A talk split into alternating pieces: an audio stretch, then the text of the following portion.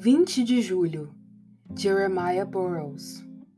Assim os justos renderão graças ao teu nome, os retos habitarão na tua presença. Salmo 140, verso 13. A presença gloriosa de Deus que os justos usufruirão no céu representa uma grande parte da alegria deles. O céu não seria céu sem a presença de Deus. A presença de Deus no lugar mais infeliz possível seria uma felicidade maior do que a ausência dele no lugar mais glorioso possível. Davi não tinha medo quando andava no vale da sombra da morte, porque Deus estava com ele. Lutero preferia estar no inferno com a presença de Deus a estar no céu sem ele.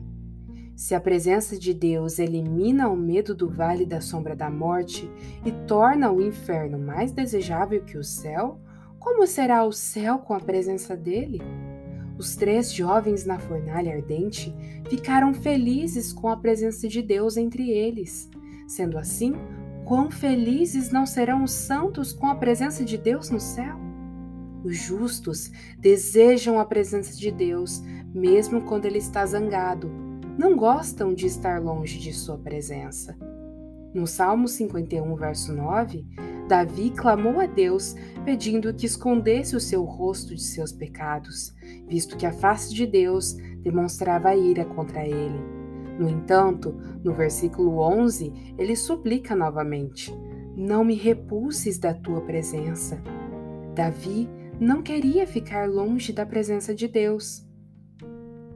Agostinho expressa-se desta forma: o rosto de quem ele teme é o mesmo rosto que ele invoca.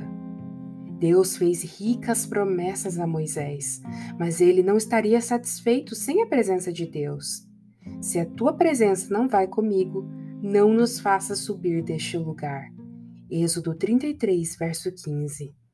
O apóstolo, ao descrever a infelicidade daqueles que estão condenados, afirma: estes sofrerão penalidade de eterna destruição, banidos da face do Senhor e da glória do seu poder. 2 Tessalonicenses 1, verso 9. A presença de Deus precisa ser a felicidade dos justos. Que essa seja a nossa maior e grande felicidade, termos conosco a presença do nosso Deus.